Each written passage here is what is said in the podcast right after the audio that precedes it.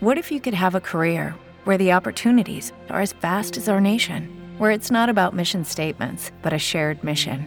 At U.S. Customs and Border Protection, we go beyond to protect more than borders from ship to shore, air to ground, cities to local communities. CBP agents and officers are keeping people safe. Join U.S. Customs and Border Protection and go beyond for something far greater than yourself. Learn more at cbp.gov/careers.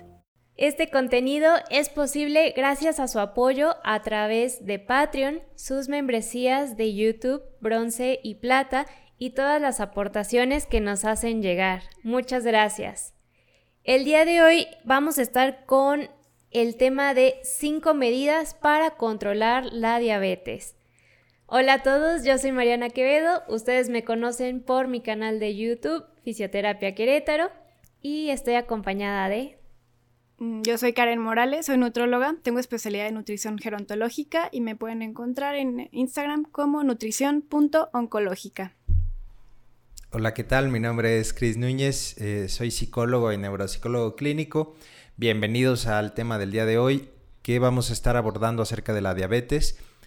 Todos los martes y jueves a las 10 de la mañana, hora del centro de México, aquí en twitch.tv diagonal Fisioterapia Querétaro van a encontrar nuevos programas y eh, para que nos dejen sus preguntas, sus dudas, sobre todo eh, sugerencias también de temas que quieran hablar y les platico cómo vamos a estar eh, el día de hoy. Se trata de que la primera parte de la sesión vamos a hablar un poco acerca de la diabetes. También Mariana nos va a dejar un cuestionario para identificar algunos factores de riesgo para presentar la diabetes y posteriormente se van a dejar cinco recomendaciones para el manejo adecuado, eficaz, saludable de esta situación médica, ¿no? Entonces, pues si quieren, empezamos eh, ahora sí contigo, Mariana. ¿Por qué eh, no nos hablas un poco de qué es este, esto de la diabetes? La diabetes es una enfermedad crónica.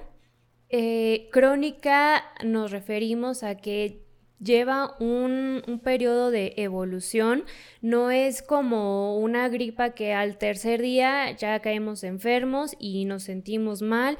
E, en este caso la diabetes no es así, la diabetes es poco a poco, va progresando, no vamos presentando eh, ningún síntoma, es como dicen una enfermedad silenciosa que conforme va pasando el tiempo, nos va dejando ciertas secuelas o ciertas afecciones, que es cuando ya nos estamos dando cuenta de que algo no está bien. Este, y no solamente afecta a un solo órgano, esta enfermedad afecta a todo nuestro cuerpo, afecta a varios sistemas, varios órganos, em, y bueno, se debe a, a estilo de vida poco saludable, hábitos poco saludables, eh, lo principal es la alimentación, una mala alimentación, que es algo de, lo que todos padecemos, y la otra es un estilo de vida sedentario. Nuestra vida se ha vuelto un poquito más eh, en, casa, en casa, encerrados, el uso de em, transporte en los coches, en vez de eh, salir a caminar, em, hacer más actividad física dentro de casa, nos hemos vuelto un poquito más sedentarios y bueno, todo eso se une para formar esta, eh, esta enfermedad conocida como diabetes mellitus. aquí me gustaría aclarar que hay diferentes tipos de diabetes, tipo 1, tipo 2, hay diabetes gestacional. Este, entonces, todo esto son, son diferentes enfermedades que me gustaría después que también eh, Karen nos ayudara a, poder diferenciar estos tipos de, diabetes. Bueno, eh, eh, les platico que según cifras de la OMS, de la Organización Mundial de la Salud, en 2014 en el mundo había 422 millones de personas con diabetes en el mundo. No es una enfermedad exclusiva del adulto mayor, sin embargo, sí es eh, uno de los factores de, riesgo, la edad avanzada, sobre todo por lo que decía Mariana, ¿no? Yo puedo presentar eh, la diabetes antes, pero como es una enfermedad progresiva y silenciosa, es muy posible que la manifestación en mi vamos a decir, en mi vida, en mi independencia, en mi, en mi calidad de vida como persona, se empieza a ver afectada hasta más adelante. ¿sí? Este puede ser uno de los quizá factores que más esconden la diabetes, ¿no? Porque eh, puede estar presente antes, no se diagnostica y cuando empieza a avanzar la edad, entonces ahí es cuando ya eh, se empiezan a ver todos los síntomas y todas las situaciones que pueden estar produciendo, que puede, que puede estar produciendo esta enfermedad. 422 millones de personas no son pocas en el mundo. Eh, les comento esta, esta cifra del 2014 porque es la, digamos, la más actualizada que tiene la OMS. Seguramente, eh, como aquí nos ven en varias partes de, América Latina, de, pues yo diría en varias partes del mundo, vamos a decirlo así, eh, en su país sea diferente la cantidad de personas con diabetes que, se vive. En México es muy alto. Sí, en México se estimaba que era la primer causa de muerte y aquí específicamente vamos a referirnos a la diabetes tipo 2, que es la que es prevenible, la que es eh, más fácil, vamos a decirlo así, tratable a través de los tips que se van a dejar, porque existen otras diabetes, por ejemplo la diabetes tipo 1, que en realidad eh, es un poco, es mucho más rara y em, las causas no quedan todavía tan claras como es con la diabetes tipo 2. Y esta sí podemos hacer muchas cosas para nosotros mejorar un estilo de vida. Nada más quiero decirles esto porque a veces de las cosas que no son modificables, que no hay este, una manera en la que yo pueda hacer un cambio con respecto a ello. Por ejemplo, mi genética, pues muchas veces no tiene ni caso estarme preocupando por eso, sino nada más o mejor usar todos mis recursos en las cosas que sí voy a poder cambiar. ¿Qué piensas, Karen?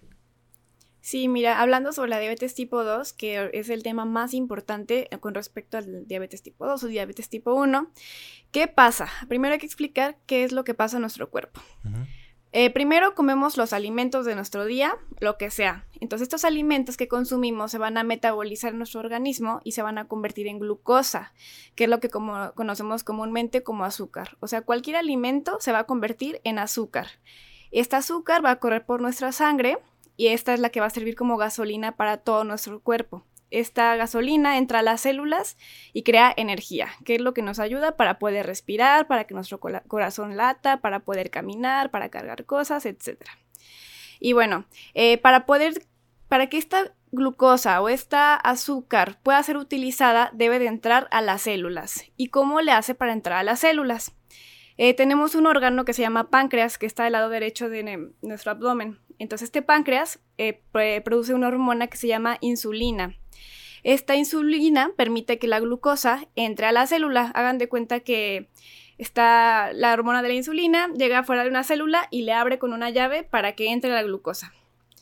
Entonces, si esta llavecita no existe porque el, páncreas ya no eh, produce suficiente glucosa, o por ejemplo, de tanta insulina que produce porque comemos mucho azúcar, muchas cosas eh, altas en carbohidratos, eh, puede ser que el páncreas empiece a producir llavecitas, pero ya no de la misma forma de la célula. O sea, va, a producir una insulina como de mala calidad. Entonces, ¿esto qué va a producir? Ya no va a haber llavecitas porque ya no se van a producir o van a haber llaves que ya no entran a la, a la cerradura. ¿Qué va a pasar? Este azúcar ya no va a poder entrar a la célula y se va a quedar corriendo por toda la sangre. ¿Qué va a pasar? Va a subir la glucosa en sangre, que son hiperglucemias, como las conocemos comúnmente, y estas hiperglucemias son las que van a traer como todos los mm, daños a corto y a largo plazo, que son los más importantes para nuestro cuerpo. Entonces, estar en un estado constante de azúcar alta en sangre, o sea, hiperglucemias, eh, hagan de cuenta que es un estado metabólico que muy dañino que va a desencadenar muchísimas enfermedades. Ya puedes, o sea, puede ser cáncer, em, eh, eh, retinopatía diabética, eh, pie diabético, que hablaremos un poco más al respecto después. Así es. Em, para, como en términos un poquito más sencillos, ¿por qué, ¿por qué es importante tomar en cuenta eh, mi nivel de, glucosa en, la, sangre? ¿En qué, ¿En qué me afectaría? Ah, ¿verdad?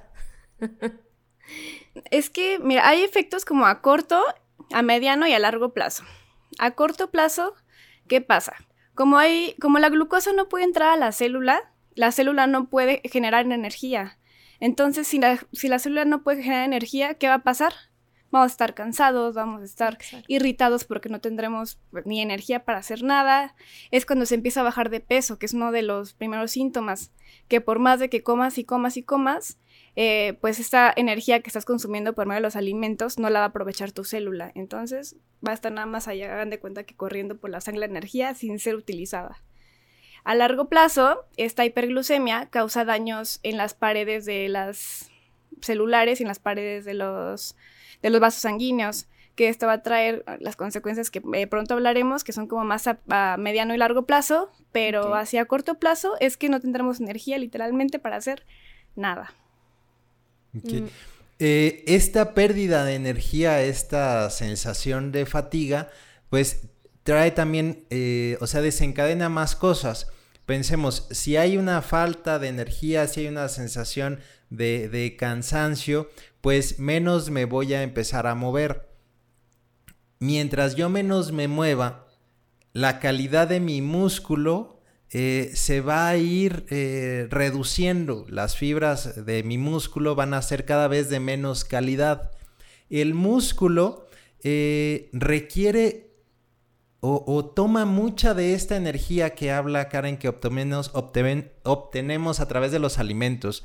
Entonces, si ese músculo se empieza a disminuir, se empieza también a atrofiar, pues lo que hace es que cada vez haya todavía un exceso de ese azúcar porque de ese azúcar en mi sangre porque el músculo que digamos es uno de los principales que debería de estarla consumiendo no lo está haciendo.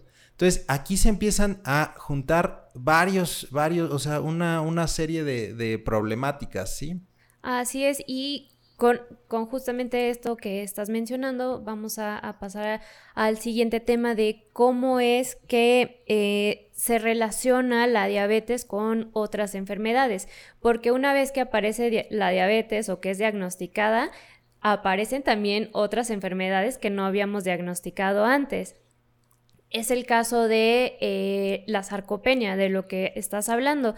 Si yo estoy perdiendo masa muscular, no estoy requiriendo tanta glucosa para mover mi cuerpo, para mantener un músculo saludable, para tener un músculo de, calidad.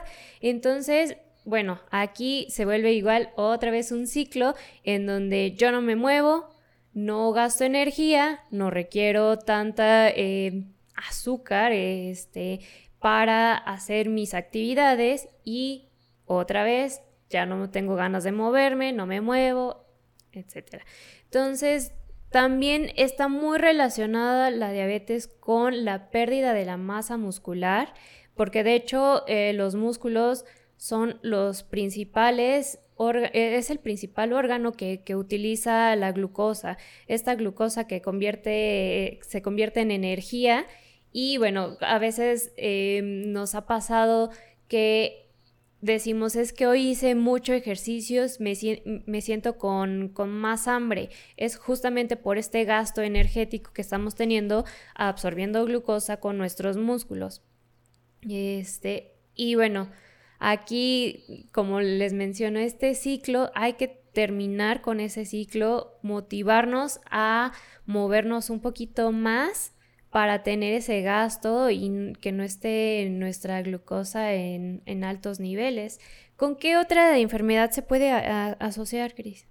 Bueno, la diabetes trae muchas que se le llaman comorbilidades. Ahorita, como estamos hablando específicamente de un tema enfocado para adultos mayores, eh, hay que conocer la diabetes también como una causa de discapacidad. Sí, es una, puede producir fragilidad y discapacidad en las personas mayores. De hecho, se estima que más o menos el 28% de las personas con diabetes que son adultos mayores requieren alguna ayuda para realizar sus actividades de la vida cotidiana. ¿Qué quiere decir esto? pues que la diabetes eh, va a ser una enfermedad que va a producirme que yo no sea capaz de tener una vida independiente por una gran cantidad de situaciones. Y la fragilidad está asociada a esta pérdida de masa muscular, también a esta fatiga, a este enlentecimiento y todo eso empieza a producir además eh, que la persona se vuelva cada vez un poco menos capaz de mantener esa vida independiente. ¿Qué es una vida independiente? Una vida donde yo puedo realizar todas mis actividades cotidianas sin que nadie me eh, tenga que ayudar, ¿sí? Eh, porque además de, la, de, estas situaciones también nos vamos a encontrar con el sobrepeso. Y de hecho, si ustedes eh, se dan una pasada por todos los episodios de, este podcast, se van a dar cuenta de que cada una de estas situaciones que se acaban de mencionar ya en sí mismas empiezan a limitar mucho la funcionalidad de una persona. Eh, ¿De qué manera es esto? Pues que si yo eh, me siento fatigado, eh, por ejemplo, es muy probable que evite realizar actividades que desde mi punto de vista me puedan cansar, como puedan ser... O fatigar más. salir a hacer las compras, este, que pueda hacer, este, salir a tirar la basura. Entonces empiezo a, moverme menos. Sí, eso aunado, pensemos en una situación también de sobrepeso. Entonces, también puede haber una situación de dolor. Si yo me empiezo a doler, entonces empiezo a limitar. Y el sedentarismo es uno de los principales también factores de riesgo para que están pegaditos al tema de la diabetes.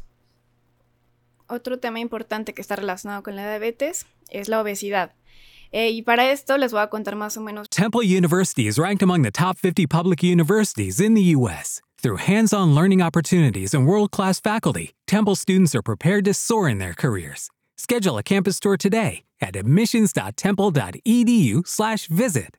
With lucky landslots, you can get lucky just about anywhere. Dearly beloved, we are gathered here today to. Has anyone seen the bride and groom? Sorry, sorry, we're here. We were getting lucky in the limo and we lost track of time. No, Lucky Land Casino, with cash prizes that add up quicker than a guest registry in that case, I pronounce you lucky. Play for free at LuckyLandSlots.com. Daily bonuses are waiting. No purchase necessary. Void were prohibited by law. 18 plus. Terms and conditions apply. See website for details. La historia de cómo se diagnostica la diabetes.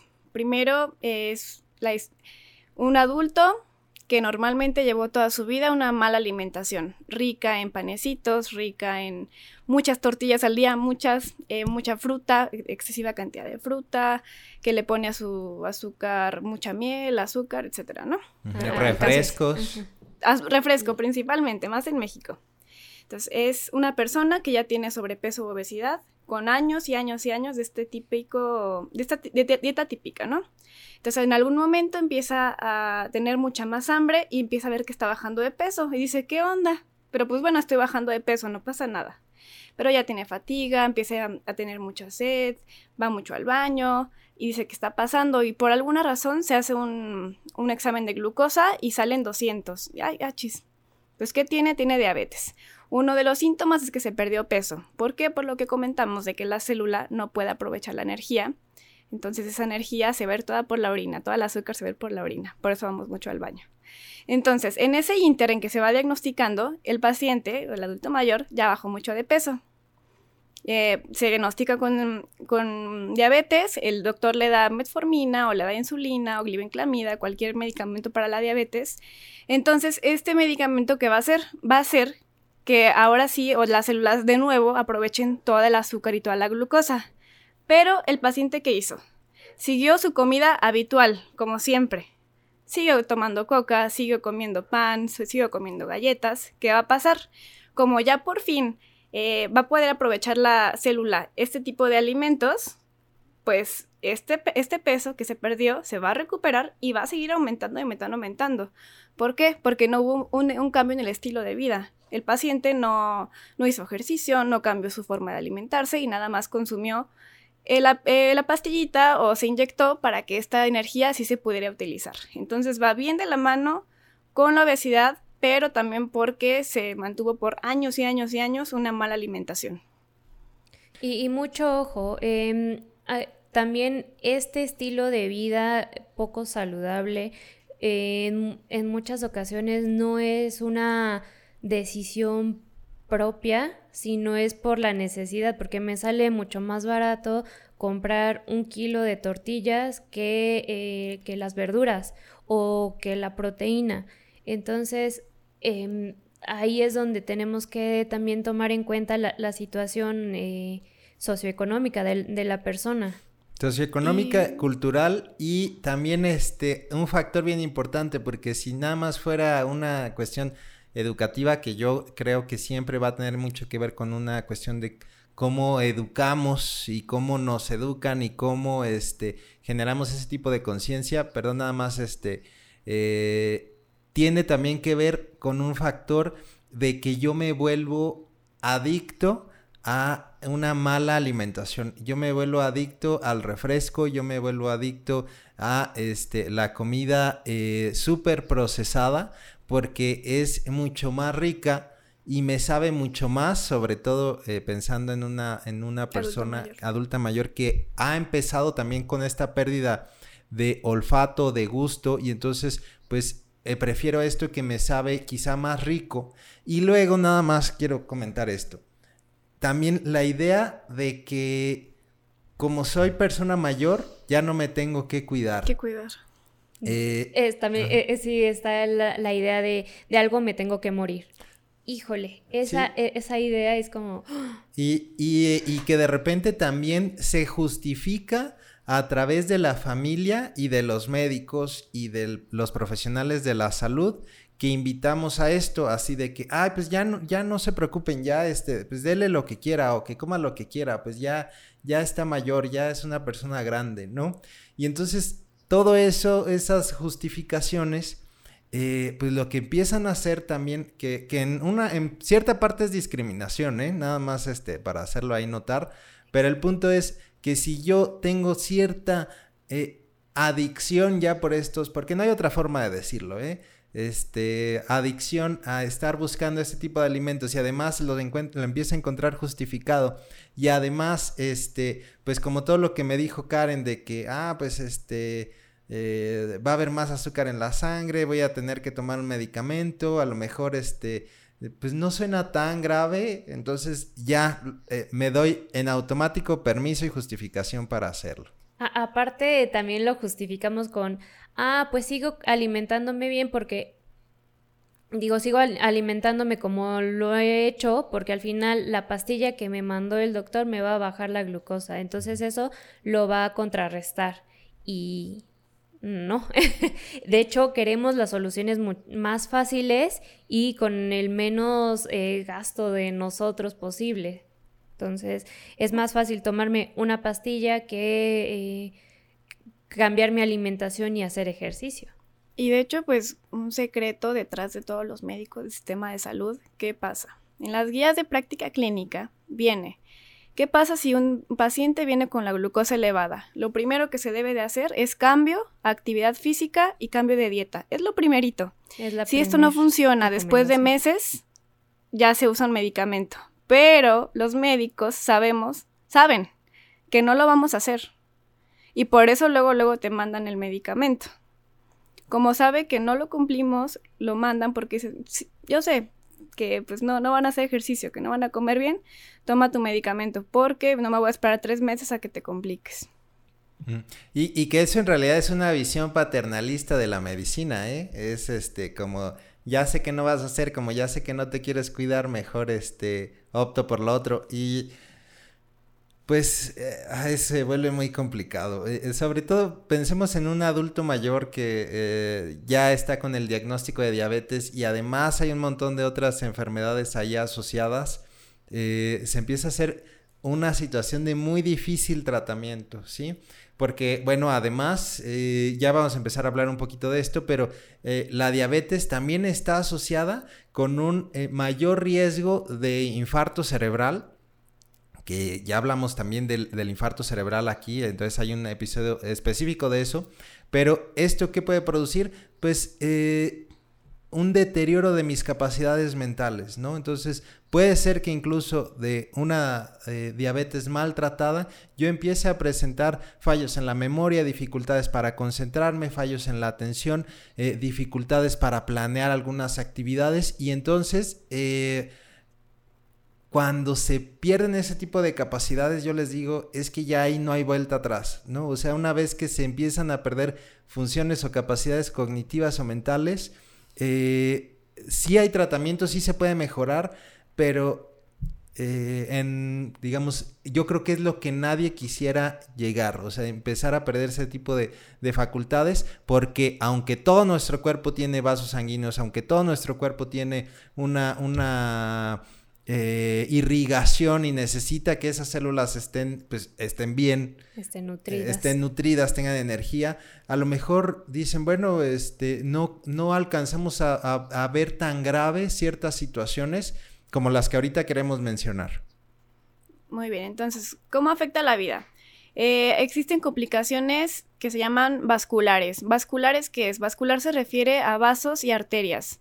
Puede ser eh, una arteria grandísima en nuestro organismo o un vasitito chiquitito que ni se ve. Estos son los problemas microvasculares de las arterias y venas chiquititas, hasta de capilares. Eh, las hiperglucemias constantes dañan las paredes de los vasos sanguíneos y generan isquemia. ¿Qué es isquemia? Que hagan de cuenta que está la vena, la apachurran como si fuera una manguera y ya deja de pasar la sangre. Esto daña a los tejidos a los que ya no llega pues el baño sanguíneo. Eh, el baño, bueno, la, Sí, la sí, corriente sanguínea. Eh, de igual manera, esto va a dañar a los nervios porque los nervios también necesitan la irrigación sanguínea. Entonces, eh, ¿dónde hay nervios? En todo el cuerpo. En los pies, em, para controlar los órganos eh, internos, en, en el estómago, en la cabeza, en todos lados, ¿no? Todo nuestro cuerpo. Así es. Entonces, la diabetes no va a hacer que nada más haya glucosa elevada en sangre. Va a dañar cada célula de nuestro cuerpo. Literalmente todas.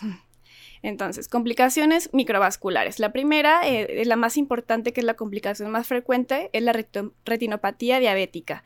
Por eso es bien importante asistir al oftalmólogo una vez al año mínimo para checar cómo está el fondo de ojo. Ojo, un oftalmólogo no es lo mismo que un Optometrista. oculista o opto- optometrista. Y hagan de cuenta que es más específico lo que hace el oftalmólogo y él te puede ver el fondo de ojo, que es lo importante para esta patología, que es la retinopatía diabética.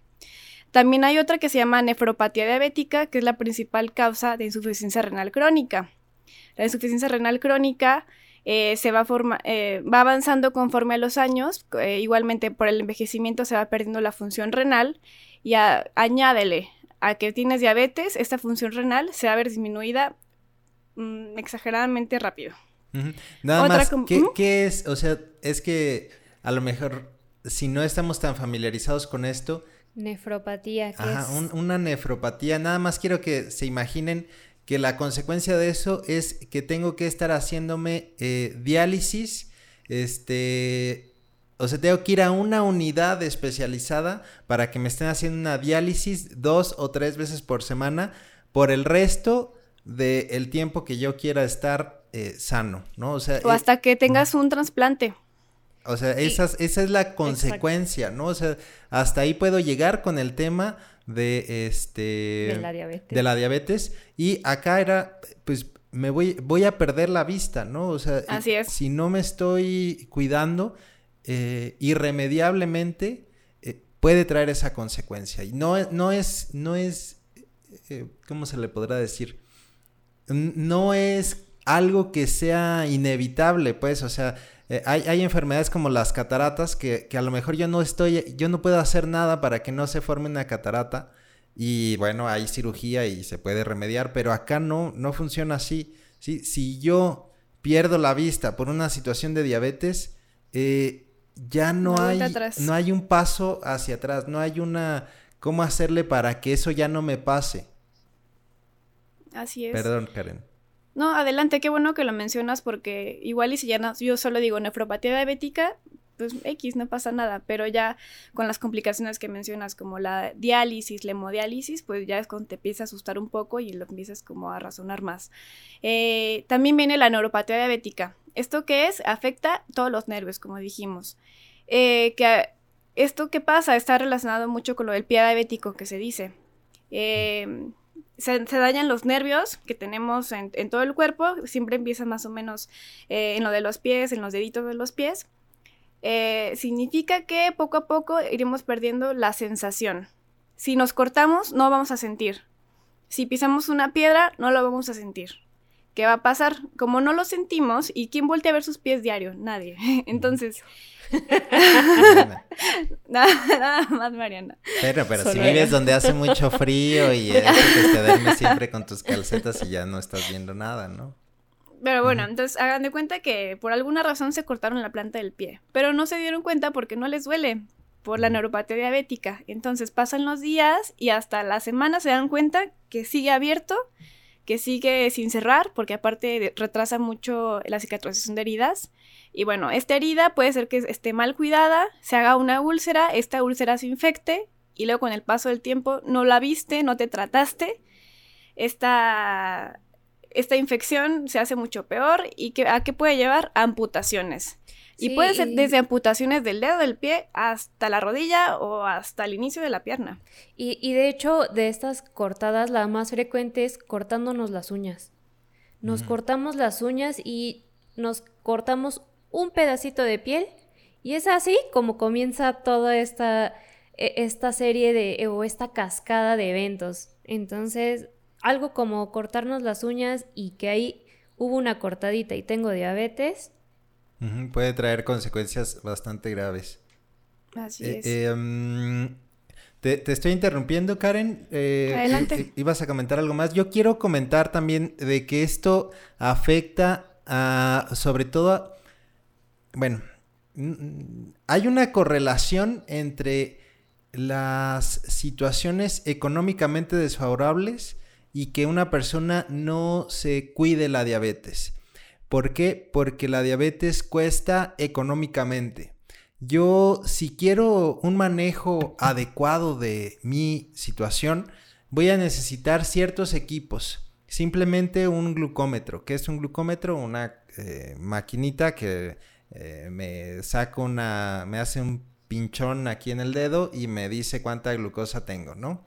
Entonces, eso cuesta, ¿no? Y las banditas hay que estarlas comprando y necesito este, también eh, los medicamentos. Y entonces el acceso a todas estas tecnologías, eh, pues no está homogéneamente distribuido en el mundo, ¿no? Mientras una persona tenga más dificultades o incluso miedo a hacerle frente a, a lo que implica esto, entonces va también a implicar un desprendimiento en el tema económico. Entonces, la enfermedad de la diabetes también va a costar.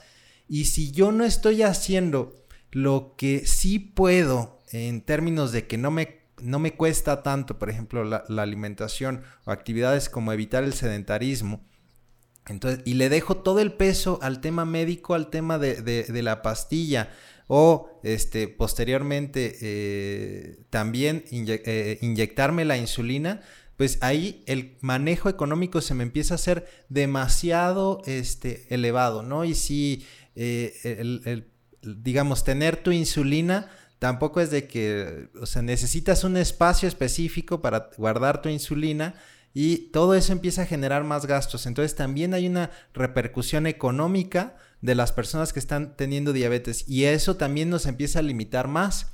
Porque ya hablábamos de una limitación. Temple University is ranked among the top 50 public universities in the U.S. Through hands on learning opportunities and world class faculty, Temple students are prepared to soar in their careers. Schedule a campus tour today at admissions.temple.edu/slash visit. Step into the world of power, loyalty, and luck. I'm going to make him an offer he can't refuse. With family cannolis, and spins mean everything. Now, you want to get mixed up in the family business. Introducing The Godfather at Choppacasino.com. Test your luck in the shadowy world of The Godfather slot. Someday, I will call upon you to do a service for me. Play The Godfather now at Choppacasino.com. Welcome to the family. VGW Group. No purchase necessary. Void where prohibited by law. See terms and conditions. 18 plus. Física, pero ahora tenemos que hacer una limitación incluso en nuestro gasto, en nuestra economía, para ver de qué manera eh, hacemos frente a esta enfermedad. ¿Y sabes qué es importante mencionar? Que tener diabetes no significa que vayan a tener todas estas complicaciones, para nada. Puede ser que los, los diagnostiquen, les den su medicamento, ustedes cambien su dieta y hagan ejercicio y hasta ahí, o sea, van a tener su glucosa controlada y esta glucosa controlada va a tener como consecuencia que no haya consecuencias, o sea, que no haya cuidarnos, exacto, o sea, cuidarnos. Eh, ni modo, ya tengo diabetes, pues echarle ganas. Hago bien mi dieta, hago ejercicio y ya no va a haber problemas en mis ojitos, en mis pies, no, en mis riñones, para nada. Ok. Vamos a hacer entonces una cosa. Eh, Mariana tiene un, cuestionario que queremos mostrarles para que ustedes lo hagan y lo realicen en casa. Puede ser para ustedes o puede ser para alguien más. Y eh, para esto vamos a, cambiar aquí la pantalla y para los que nos estén escuchando, eh, les vamos a dar las indicaciones de cómo pueden ingresar a la página para que hagan este cuestionario. También escuchen las preguntas y vayan haciendo ahí una, una, este, como una situación, un prediagnóstico, pues para irme acercando a ver de que si yo estoy con factores de riesgo para presentar eh, diabetes. Y posterior a eso vamos a contestar algunas de las preguntas para ahora sí dar pie a, los, este, a las recomendaciones. Em, bueno, lo, primero que tenemos que hacer es ingresar a diabetes.org diagonal risk test. Eh, de, risk.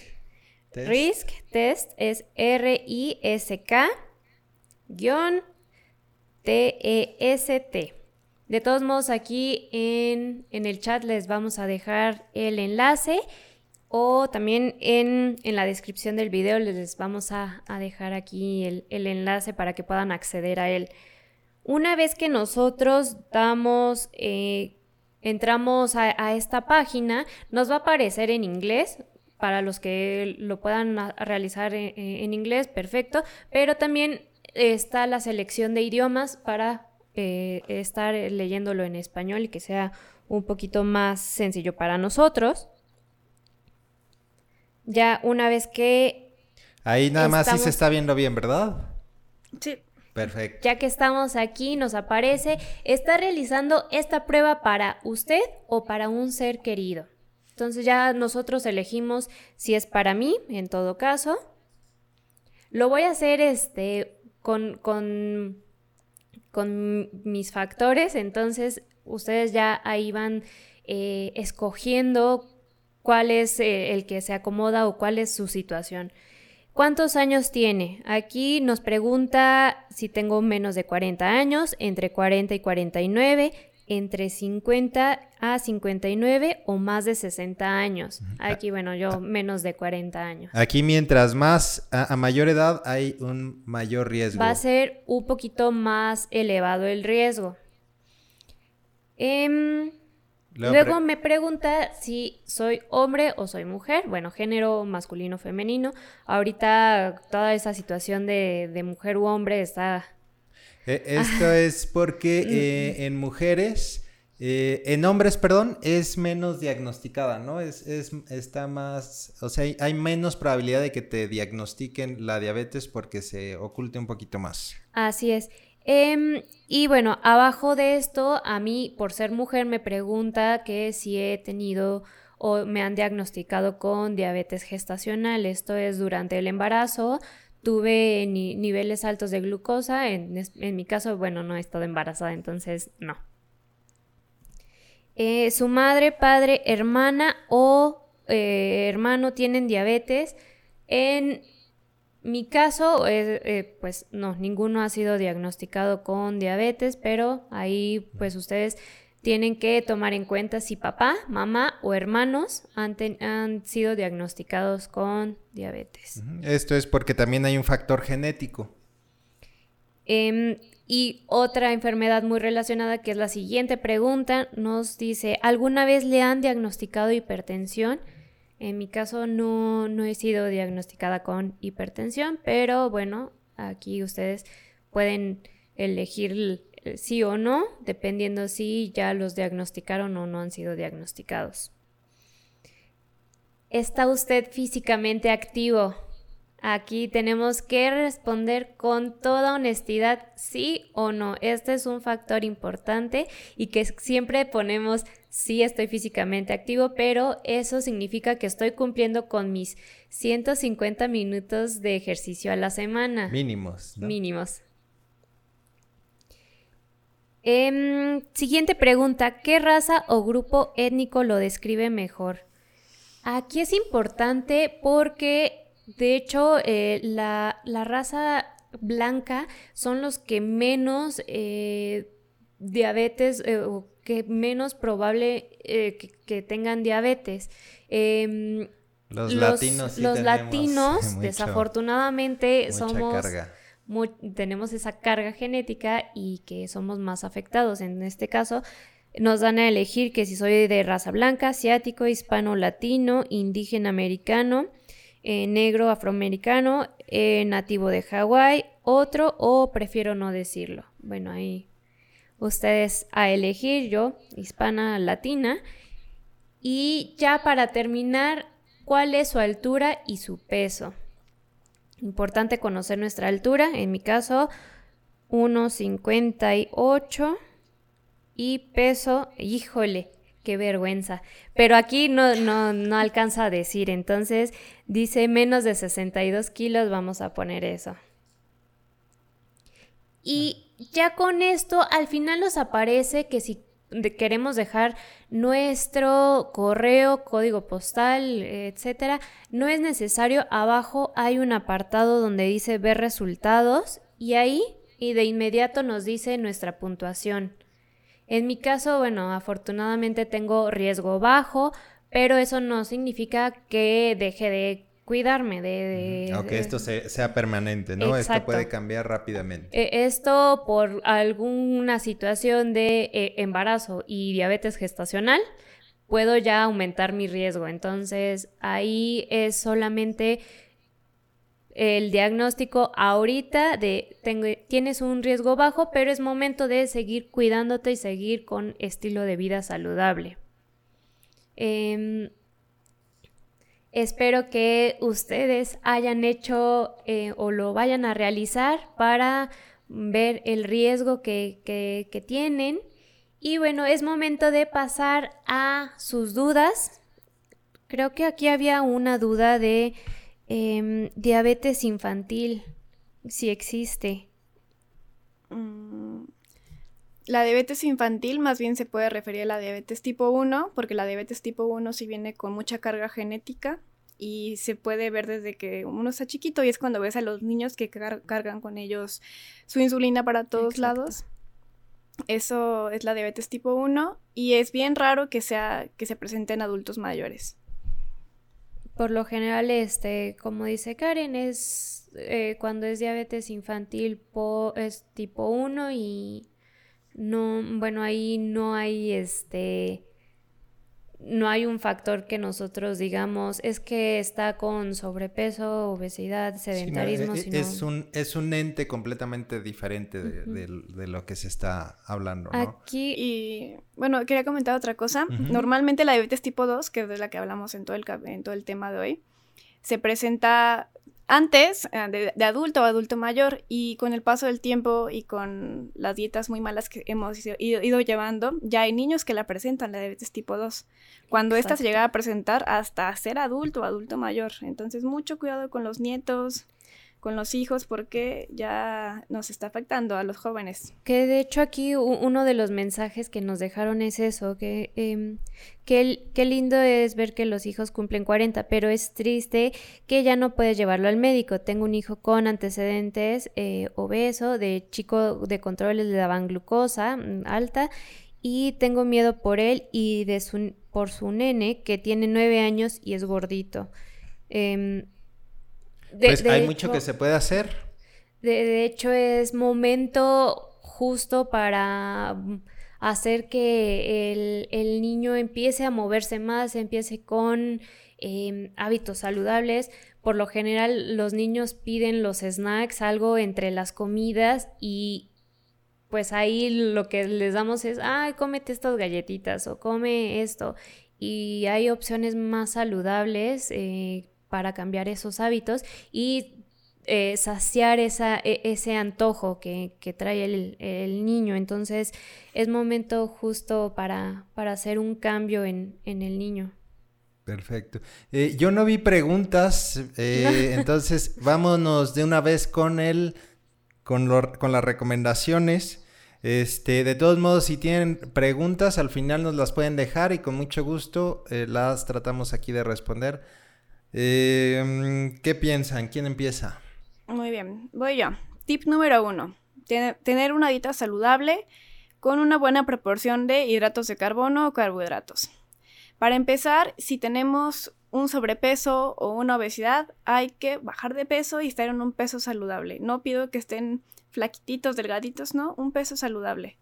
Esto cómo se consigue con una dieta personalizada en donde te calculen tus calorías personales y tus nutrientes necesarios.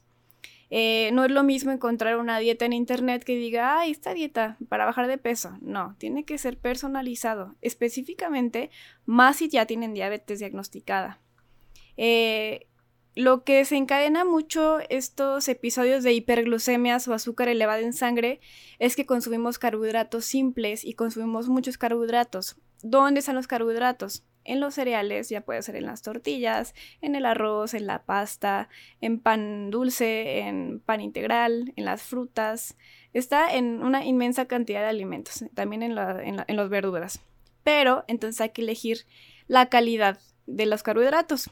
¿Qué es preferible? Consumir carbohidratos en forma de vegetales, vegetales con mucha fibra, eh, algunas frutas en la alimentación, tampoco exagerar, porque también pues, sigue siendo azúcar. Si comemos cereales, que sean cereales integrales, ya que los cereales que son de harina refinada se les quita toda la fibra y esta fibra nos ayuda mucho a que la glucosa no aumente tanto en sangre. Entonces, como recomendación general, no consumir azúcares simples, o sea, azúcar, miel de abeja, miel de agave, eh, pan dulce, harinas refinadas, refresco, jugos industrializados o jugos eh, naturales, ojo, porque dirán, bueno, en vez de una coca en mi desayuno me tomo un, jugo de naranja, un litro. No, pues es una bomba de azúcar. Nuestra glucosa se nos va a ir al cielo. Y también algo, un tip que les puedo dar es mezclar los grupos de alimentos. Eh, mezclar, por ejemplo, grasas con proteína y carbohidratos disminuye los picos de glucosa, por ejemplo. Imaginemos que estemos eh, a las 6 de la tarde y nos da hambre y decimos, ay, bueno, pues una manzana, ¿no? Una manzana que es una fruta que tiene azúcar por su naturaleza, no es azúcar mala, pero ¿qué podemos hacer para que esta azúcar o glucosa en sangre no se dispare? Combinarla. ¿Combinarla con qué? Con grasas y con proteína. Así nuestro estómago va a tardar mucho más tiempo en vaciarse y la glucosa no va a pasar a la sangre tan rápido, va a pasar de una forma más controlada. Entonces, si a esta manzana le agregamos un poco de requesón, por ejemplo, que puede ser la proteína, y unas nueces, que es la grasita, esta azúcar en sangre propia de la, bueno, esta azúcar propia de la manzana no pasará sangre tan rápido. Entonces, mm, así, combinar alimentos para evitar los picos de glucosa y también combinar con una muy buena fuente de, de, fibra, porque igual la fibra va a hacer que este azúcar no pase tan directo a sangre y así controlemos más nuestros niveles. Ok, perfecto. Tip número dos, no puede faltar nuestro ejercicio de resistencia. Eh, se tiene mucho la creencia que hacer ejercicio de cardio es lo que nos va a controlar nuestra, nuestra diabetes y em, me gustaría mm, recalcar que no es el único método y de hecho se ha demostrado que es más efectivo el entrenamiento de la fuerza porque nuestros músculos necesitan mucha glucosa para eh, hacer el esfuerzo. Entonces, si nosotros trabajamos con bandas elásticas, ligas de resistencia, mancuernas, em, polainas, lo que ustedes, a lo, que ustedes se, les ocurra que nos pueda generar esa resistencia, más glucosa va a consumir mi músculo y menos... Eh, niveles de, glucosa va a haber en sangre. Entonces, no puede faltar nuestro ejercicio de fuerza de dos a tres veces por semana. A la semana tenemos que hacer, yo en, el calendario les pongo tres días de la semana. Eh, el ejercicio de, de fuerza, que son las rutinas para brazos y espalda, eh, las gap y las full body. Entonces, todas estas no pueden faltar en, nuestra rutina porque muchos nos concentramos en quiero hacer cardio todos los días porque eso es lo que funciona y no. Siempre tenemos que hacer también ejercicio de resistencia. Ok. Y bueno, también eh, ahí se queda el... Para el lunes hay una, un nuevo video que es una rutina de... Eh, es un full, body, workout con bandas elásticas o con este pesas. Puedes tener tus pesas, pueden ser botellas de agua, pueden ser este saquitos o costalitos de sal o de algo que tengas ahí, ahí en tu casa. Muy bien, consejo o tip número 3 Cuida tu cuerpo como si fuera la persona a la que más amas. Eh, muchas veces empezamos eh, a de manera voluntaria empezar a descuidar una serie de situaciones de nuestro propio cuerpo. Okay, round two. Name something that's not boring. laundry? Ooh, a book club. Computer solitaire, huh? Ah, oh, sorry, we were looking for Chumba Casino. That's right. ChumbaCasino.com has over 100 casino style games. Join today and play for free for your chance to redeem some serious prizes. ChumbaCasino.com. No purchase necessary. Full prohibited by law. 18 plus terms and conditions apply. See website for details. With the Lucky Land slots, you can get lucky just about anywhere. This is your captain speaking. Uh, we've got clear runway and the weather's fine, but we're just going to circle up here a while and uh, get lucky. No, no, nothing like that. It's just these cash prizes add up quick. So I suggest you sit back, keep your tray table upright, and start getting lucky. Play for free at LuckyLandSlots.com. Are you feeling lucky? No purchase necessary. Void where prohibited by law. 18 plus terms and conditions apply. See website for details. ¿A qué me refiero? Eh, es muy común que o me había o me tocaba mucho escuchar a personas eh, adultas mayores que me decían, es que yo de joven hice mucho ejercicio, es que yo de joven hacía natación, es que yo de joven este, levantaba pesas. Y, y entonces, y ahora, señor, no, pues es que ya lo hice, entonces ya ahora lo que quiero es descansar. Y órale, está bien, descanse, pero entre descansos también hay que ponernos a activarnos. Porque a veces eh, creemos como que teníamos que cuidarnos antes, ¿no? Y que llega un momento en la vida en el que tenemos que dejar de cuidarnos.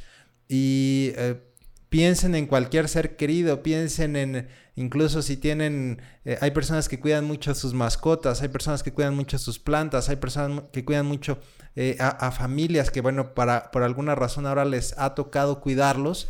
Entonces, así mismo como cuidan y como procuran eh, a esos seres queridos, pues hay que procurarme a mí, ¿no?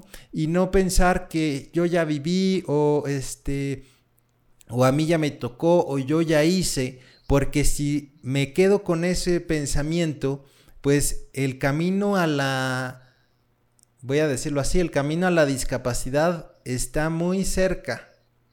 Si yo no hago todo lo que me toque por prevenir y evitar esa situación, entonces, es muy probable que yo presente en el poco tiempo de la inactividad una situación de lo que a lo mejor eh, me va a costar muchísimo más trabajo salir.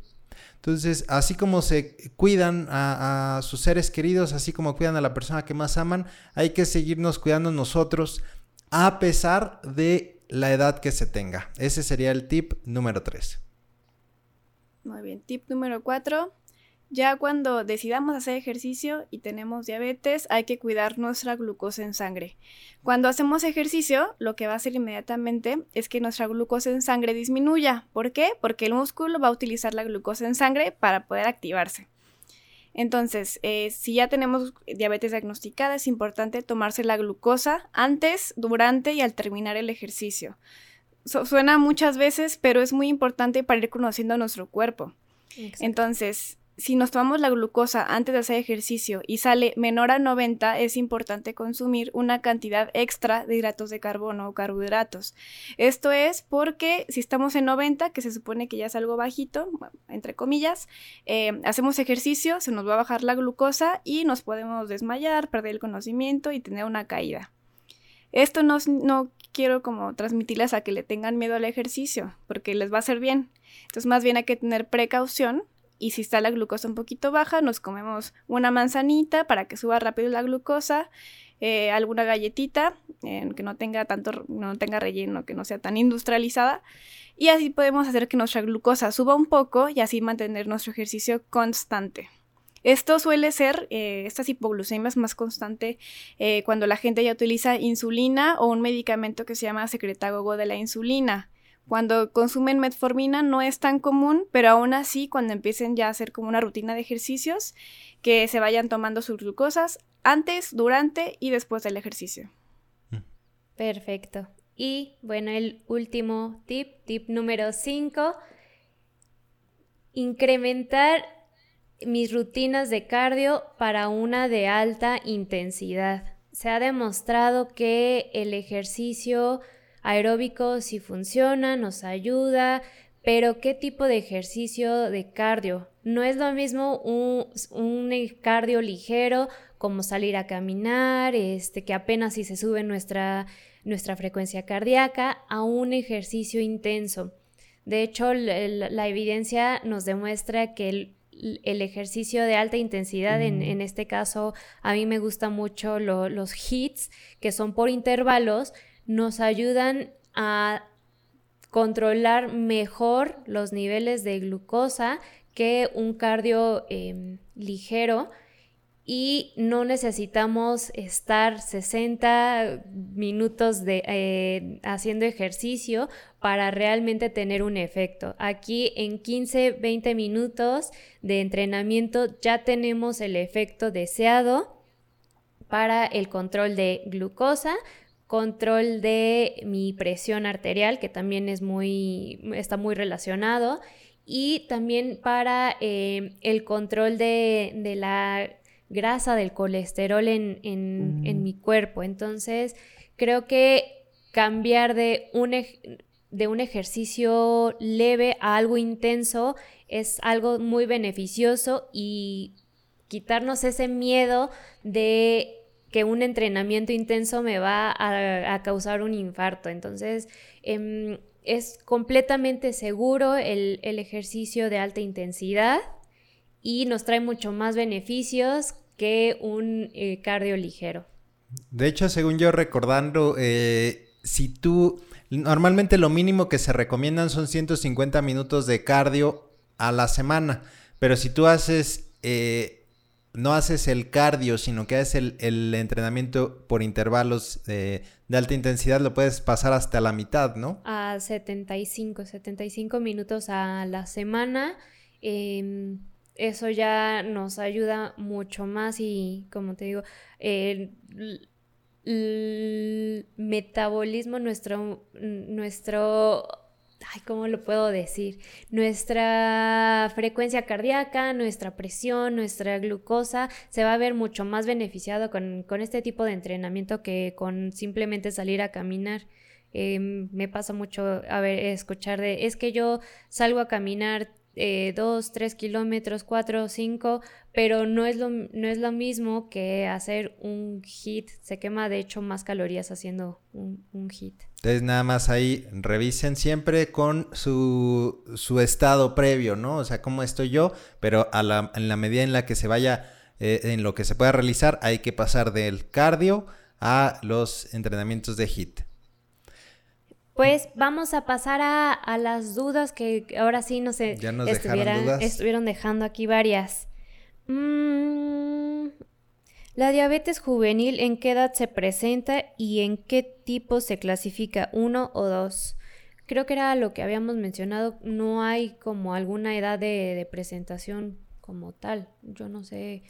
Eh, acá, perdón, sí pueden haber niños desde chiquitos, o sea, desde el año, dos años con diabetes o que lo presenten como hasta los 10. O sea, ahí es indistinto, pero esa sería diabetes tipo 1.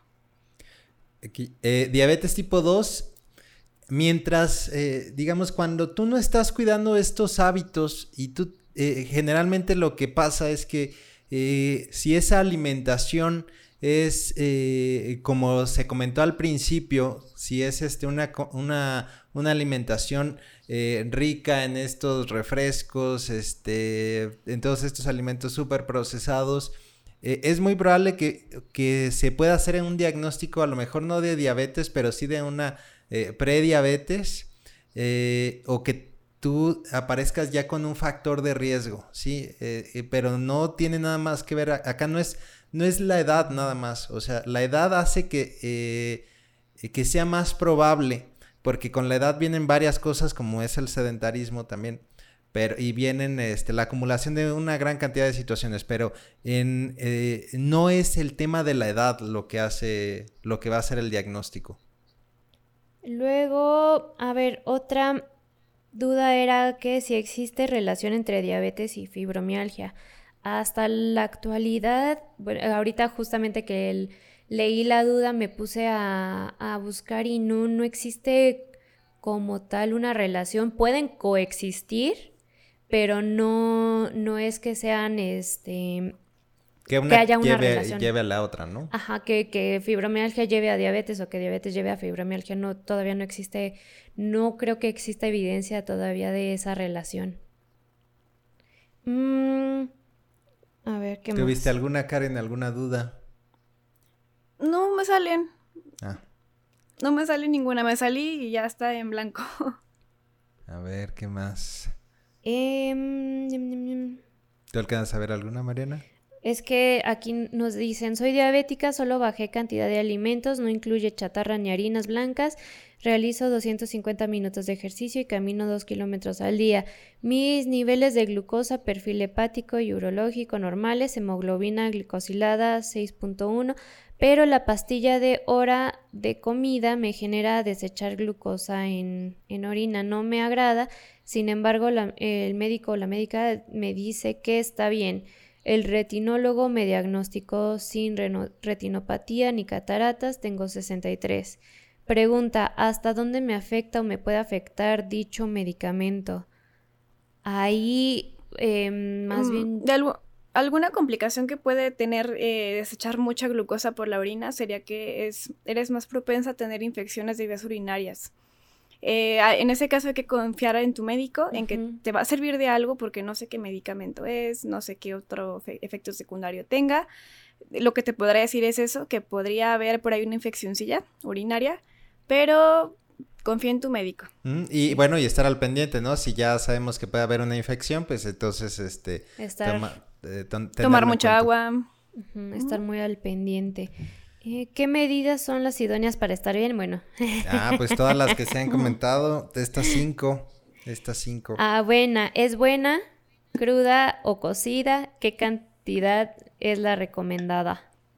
La avena siempre es un tema, ¿verdad? La avena, la avena. Eh, la avena puede ser cruda o cocida. Eh, se menciona que también a veces es preferiblemente cocida eh, porque tiene un elemento que se llama, es un antinutriente, se le menciona, que si se cose, se le quita este antinutriente, pero de cualquier manera es buena consumirla. El punto, como siempre les menciono, es cómo la combinamos. Si hacemos avena y le ponemos miel y luego le ponemos fruta y le ponemos chocolate y nueces, pues en vez de hacerse un alimento saludable, lo volvemos no saludable. Claro. De, lo importante es las, bolsitas de avena que nos venden, este, ya con el azúcar mascado, con eh, así es. Esas son pésimas, ¿eh? Hay una receta ahí en la página, se pueden meter a fisioterapiaquerétaro.mx, eh, ponen en el buscador avena y ahí les va a aparecer una receta que nos hizo favor Karen de compartirnos. Así es. Eh, y hablando igual eh, al respecto de la avena, sobre las cantidades. La cantidad es algo muy difícil de yo transmitirlo aquí. Debo de ver al paciente o debe una antróloga ver al paciente para calcular sus requerimientos y decirle cuál es la cantidad indicada para cada quien, porque no es lo mismo la cantidad de avena para un paciente con diabetes que mide 1,50 y, y la cantidad de avena de un deportista de alto rendimiento que mide 1,80 y pesa 100 kilos de puro músculo. No, nunca van a ser las mismas cantidades. Exacto.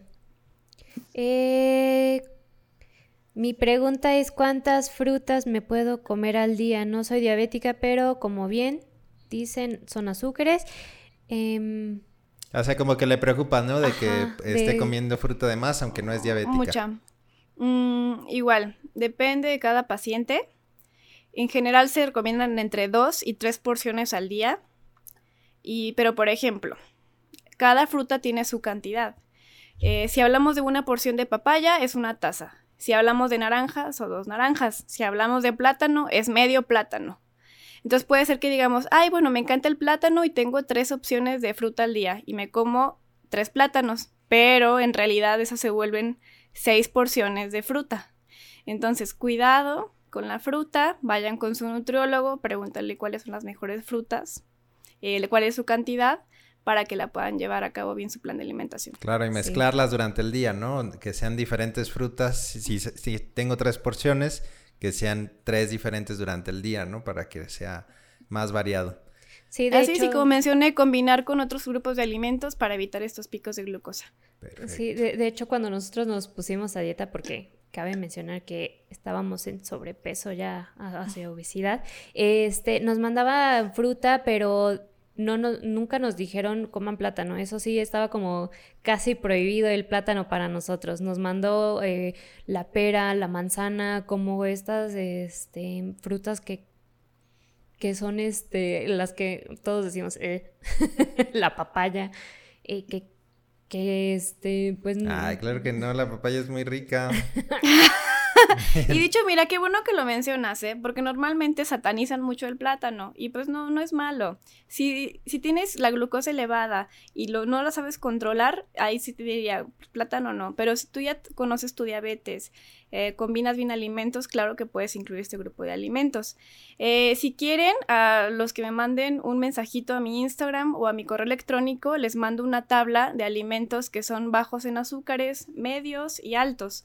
Eh, para que tengan ahí más o menos una idea de cuáles preferir y cuáles no preferir tanto. Perfecto. Entonces, al final les dejo mis datos y me mandan un mensajito. Eh, pues yo creo que ya pasamos a despedidas. Este, si quieren comienzo yo. Nada más agradeciéndole a todas las personas que nos hicieron favor de mandarnos sus mensajes, que estuvieron aquí pendientes del chat.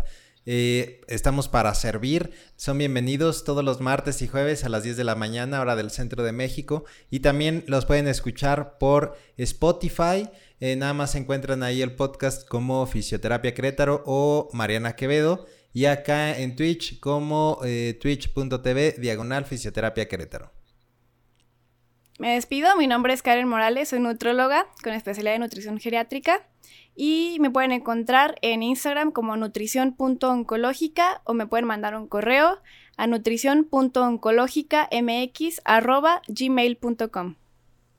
Muchas gracias a todos los que estuvieron el día de hoy presentes. Les agradecemos todos sus mensajes, todos sus abrazos. Les mandamos un fuerte abrazo a todos y que tengan un bonito día. Nos vemos en el próximo podcast que es sobre la resiliencia. With lucky landslots, you can get lucky just about anywhere. Dearly beloved, we are gathered here today to. Has anyone seen the bride and groom? Sorry, sorry, we're here. We were getting lucky in the limo and we lost track of time. No, Lucky Land Casino, with cash prizes that add up quicker than a guest registry. In that case, I pronounce you lucky. Play for free at LuckyLandSlots.com. Daily bonuses are waiting. No purchase necessary. Void where prohibited by law. 18 plus. Terms and conditions apply. See website for details.